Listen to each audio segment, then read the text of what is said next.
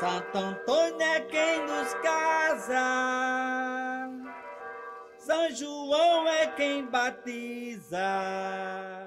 A vacina passos lentos, a taxa de ocupação de UTI ainda em alta, escassez de oxigênio e medicamentos para intubação. O cenário da pandemia da Covid-19 no Brasil ainda é grave. O setor de eventos, um dos mais atingidos, sofrerá pelo segundo ano o impacto da suspensão dos festejos juninos. Mais uma vez, quem costumava faturar bastante no São João vai ficar no vermelho. Os músicos sofrem diretamente o impacto da suspensão das festas. E para falar sobre isso, o podcast do Muita Informação recebe o forrozeiro Zelito Miranda, que tem 40 anos de arte.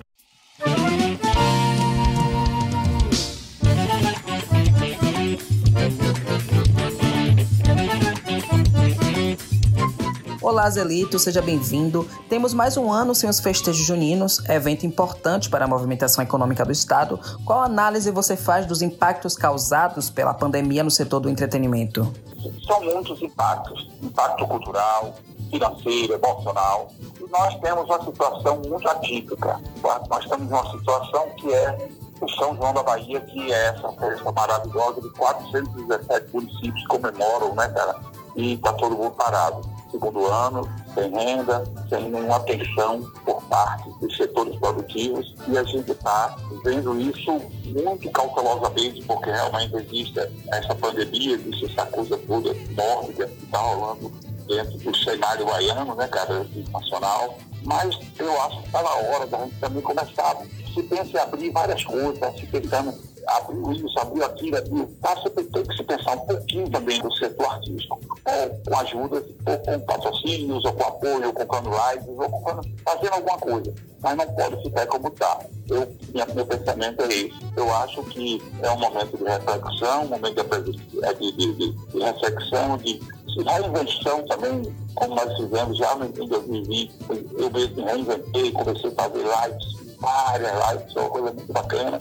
Achei que ia parar, mas agora em 2021 está tudo de novo aqui que a gente está, como se diz, na Bahia, lenhado. Como tem sido isso para você, ficar sem a festa pelo segundo ano consecutivo? As lives têm ajudado na renda? Como estão os trabalhos? Olha, o que pesa muito, muito mesmo, para mim, no meu caso, o que pesa muito é a emoção né, do palco. Aquele contato que nós temos com a nossa plateia, nossos fãs, e a gente tem aquele, aquele suor, aquele calor junino, né? Que, apesar de ser o mês de junho, é o inverno, mas eu falo do calor artístico, daquele aquela coisa de, de, de rua visceral, né, cara? Então, eu acho que por esse lado é muito mais triste, mais, mais, é muito mais sentimental a gente pensar nesse aspecto. Financeiramente tem sido assim um desastre, né? As lives, elas, elas, elas, elas é, ocupam um espaço de, de, forma digital, de forma virtual, um espaço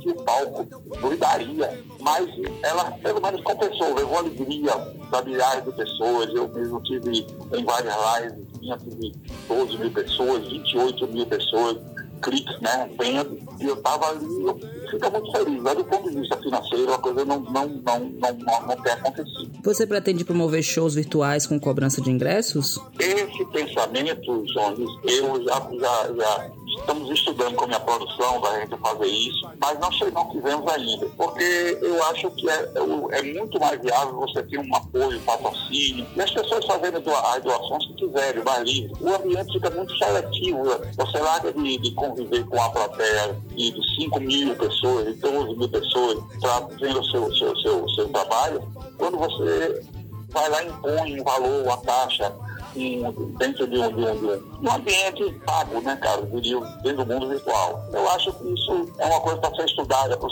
segundo semestre. Mas agora a intenção minha, a intenção da minha produção é que a gente leve até junho fazendo coisas com patrocinadores, com apoiadores. O São João sempre foi uma festa patrocinada por prefeitura, por estado, 80%. 20% tem as festas, outras que nós encontramos de camisa, festas privadas, né, cara? Eu, eu faço várias.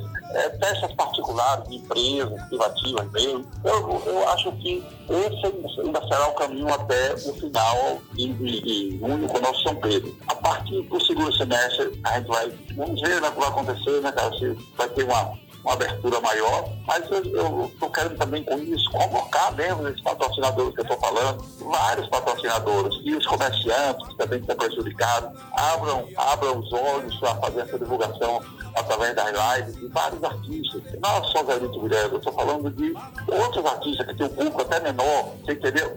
Ele também leva informação.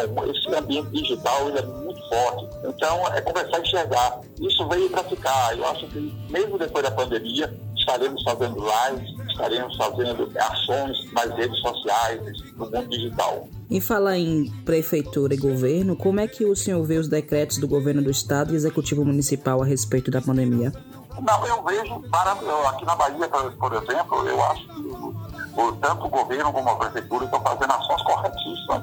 Eles estão assim, sendo extremamente humanos e sensatos. Eu vejo isso. A minha questão que eu falo, particularmente, é a questão cultural, que não se tem uma política para isso por exemplo, produzir lives, patrocinar lives, cidades estão pensando em fazer isso, estados estão pensando em fazer isso. Ele tem que ser incorporado ao mundo digital e esse, essa, a prefeitura, o governo, voltar a, a ter, ter uma, uma, uma, uma, forma de levar alegria para dentro das casas também. Não podemos só levar números de mortes, você entendeu? Não podemos só levar números de, de, de pessoas doentes. Isso é uma realidade muito crua, que é uma amargura na vida da gente, na verdade. Porque quando a gente vê falar assim, número, parece uma brincadeira, mas não é não, é vida que está indo, né? Então, eu acho da parte deles, todas as ações, apoio, convoco todo mundo para é, é, se vacinar, usar máscara, o mais isolado possível, e se sair à rua, velho, bota realmente duas máscaras e vá protegido, porque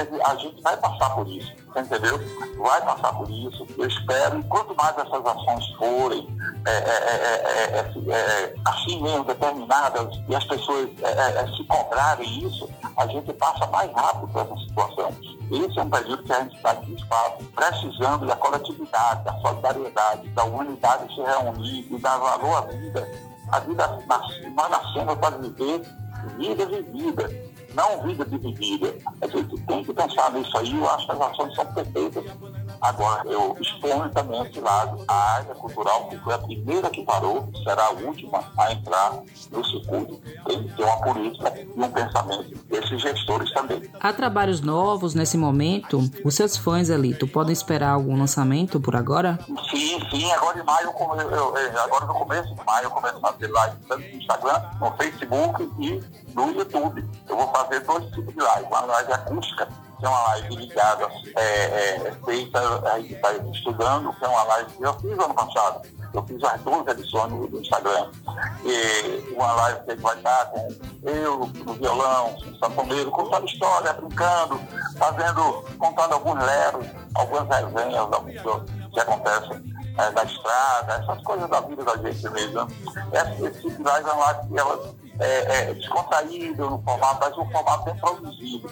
No ano passado nós fizemos assim, muito assim, liga o celular e vamos fazer a live. Não, essas lives terão já um, um formato mais profissionalzinho, assim, mais bem pesada, com músico presente e tudo mais. Isso é Instagram e Facebook. Depois eu volto para as live shows, né? E vamos retomar um projeto que eu comecei é, no, em 2020 também, que está no YouTube, você pode se recair, chamado Arraiado Rei. Arraiado Rei. E é, brincando com essa coisa de ali virando o rei do forró operado. Aí eu fiz um Arraiado Rei que foi maravilhoso. Cruzamos o São João fazendo ela. E logo no mês de junho ela entra a todo vapor.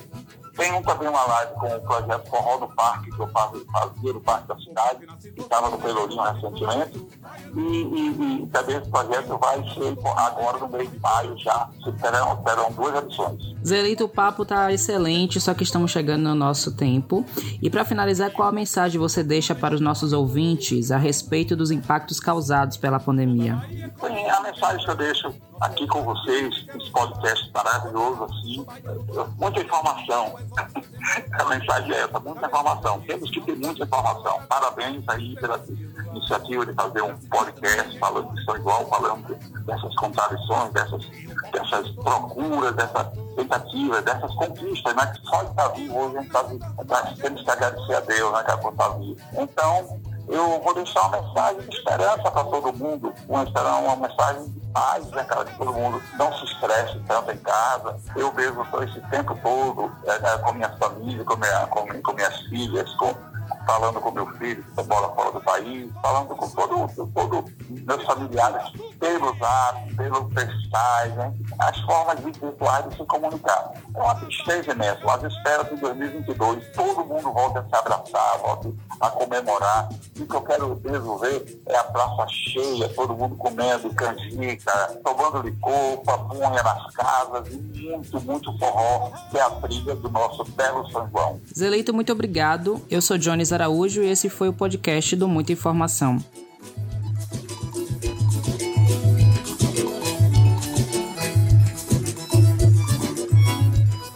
Siga a gente nas nossas redes sociais e até o próximo podcast.